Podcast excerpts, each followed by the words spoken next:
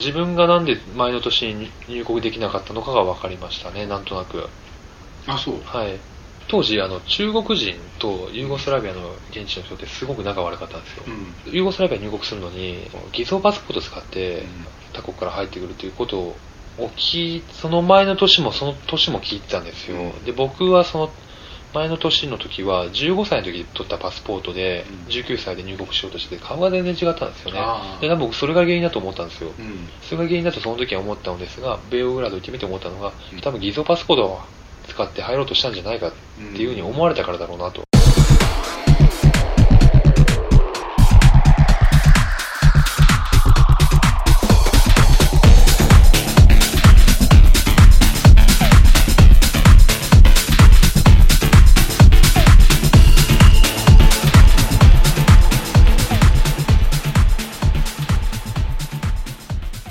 で、えーっと、ユーゴスラビアはい。は通過。はい通過ですね、スルーで、で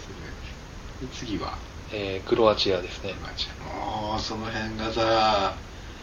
わかんないなあの辺の国ってさ、ここ数年でどんどんどんどん、そうですね。じゃあ、スロ、違います。間違えました。あ、ユーゴからうんスロベニア行ってますね、確か。スロベニアは行きたかった理由があったんですよ。ほうほうあの、世界で3番目かなんかに大きいうん鍾乳洞があって、へえ鍾乳洞の中に、うんあの、魚がはいるんですよね。目の見えない魚。だから目が退化してない魚っていうんですあかあね。真っ暗だからね、はい。うんその魚見たいなと思って、うん見れたそのはい、見ました。あ本か当。らでかいのその鍾乳洞そうで大きいですね。トロッコで10分ぐらいドア走るんですよ。え中をトロッコが走ってるのはい。あなんか面白いねでも面白いですよ。すごい面白いですよ。へえインディ・ジョーンズインディ・ジョーンズみたいなな感じですね。へえはい。で、まあ、魚はすごいしょぼかったんですけど、んえー、これって、えなんかガイドブックだとすごいこと書いてあるけど、えー、こんなんなのって、もうそれこそすぐスルーしましたもん。あはい。 それは魚に失礼 だわへえそうかでスロベニアの次がが、クロアチアで、うでクロアチアも特に、んうんうん、ぶらーって歩いて、まあいいかなーって。で、それでまたブダペブダペスト戻ったんですよね。戻るんだはい。なんでチェコとうんポーランドのアウシュビッ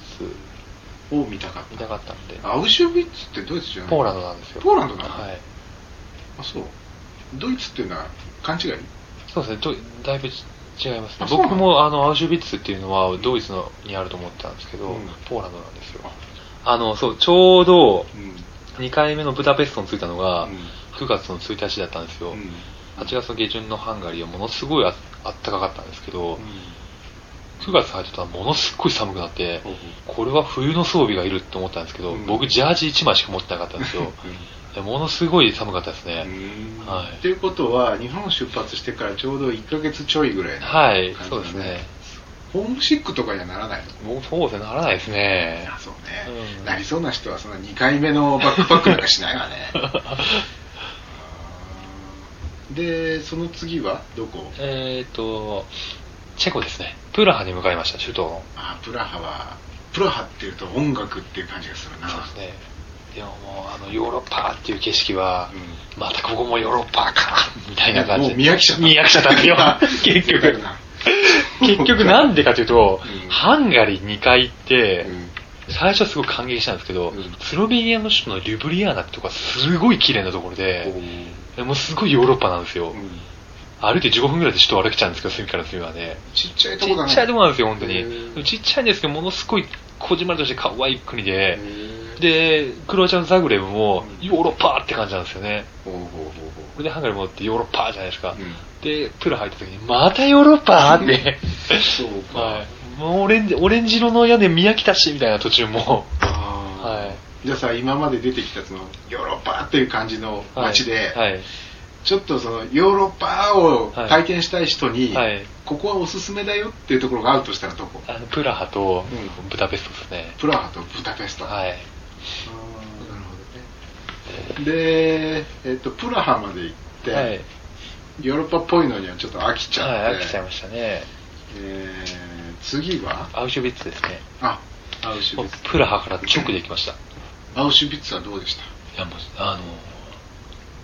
雨、ちょうど雨降ってたからっていうのもああったんですけど、うんあものすっごい重かったですね。あー雰囲気があうん。ーあーやっぱり人はいっぱい来てたの、まあ、僕の時は、いなかったです、ほとんど。あそうはい。そういう旅だと土日だろうが平日だろうが関係なくそういうところに行くわけでしょ、はい、行きますからね、はい。だからあれだね休日だったら人がブワーって来るかもしれないけど、はい平日だからたまたま人がいなかったってこともあるかもしれないねいいこと今言われたんですけど、あのキリスト教が厳格なところっていうのは、うん土日は本当に祝日なんですよ商店も朝10時に開いて、うん夕夕方5時には閉まるとかなんですようん、うんてかもっと言うと、うん開かないんですよあの閉まっちゃってる、はい観光地もそうなんですよあじゃあ、はい 逆じゃん 逆なんですよ逆じゃそうん土日になると人がいなくなって、はい平日の方がいるってそうなんですよなんで狙っ、まあ、場所によっては土日ももちろん開いてるんですけど観光地なんで、うん場所に本当に場所によっては狙って平日行かないといけないんですよ多分そこがやっぱりもう日本人とか中国人とかタイ人とかそういう感覚は全く捨てた捨てないとやっていけないですよなので金曜日の夜に買い込みとかしてうん食料とかああそうかホテルで過ごすとかホテルに、まあ、もっと言うとホテルのあの、まあ、レストランがついてるついてないところの方が僕多いんですけど、うんホテルのレストランでさえ閉まるところありますからね、あそうはいまあ、空いてるのはバーガーキングとかマクドナルドだけみたいなあーそうかじゃあそういうさ気ままな旅でもはい、今日何曜日っていうのは結構意識してるんだそうなんですよへえでちょっと戻っちゃいますけど、イスラム教は金曜日が祝日なんですよ、日曜日なんですよ金曜日は店が閉まる閉まるえじゃあ逆に土日は普通と同じって感はいじ、そうなんですよへーでアウシュビッツアウにシュビ戻ッツでりましすね、たはいでアウシュビッツがすごい広いんですよねあそうものすっごい広いんですわ、うんであのアウシュビッツって呼ばれてる敷地の中に電車がやっぱりあまああれですよね結局人を運ぶための電車があ線路もそのガス処刑場までのドが結構歩いたな本当に入り口からうん処刑場まで,、んでその中にあのーどうだろうな20メーターの10メーターぐらいの広さのー、うんで高さがビル2階分ぐらいの大体5メーターぐらいですよね、うん5メーターぐらいの建物がどうだろうどうものすごい数ありましたね30とか40じゃ効かないぐらいうん結局ソニーに人詰め込むんですよ、ううん詰め込んでたんですよね、んうんうんでそういうのが線路を中心にうんものすごい数あるんですよ、うん両脇にそれがほぼ当時のまんま残してある残してありますでガス室はもちろんぶっ壊してありますけど、うんでうんガス室がすごい小さいんですよね、アウシュビッツ自体にはその宿とかないんで、うんどうしてもその隣の町に行かなきゃいけないんですけど、う一番の拠点地としてはあのポーランドで2番目に大きいクラクフって町で、うんウルスホステルがまあちょうどあの小学生の修学旅行と重なってものすごいはしゃいでものすごいうるさかったんですけど向こうにも修学旅行ってのはあはったんですようもんう本当にそれでまああの東洋人じゃない ですかもううっとしくて本当に屋上にキッチンがあって、調理して食べてたら、あの、奴らも、団体で入ってきて、奴らえい、奴ら、本当に奴らなん ですよ。本当鬱陶しいんですよ、本当に。で、僕ら食べてて、ああの、あ僕が食べてて、僕ら、僕は違うんだ、あいつらと か。そう。そう。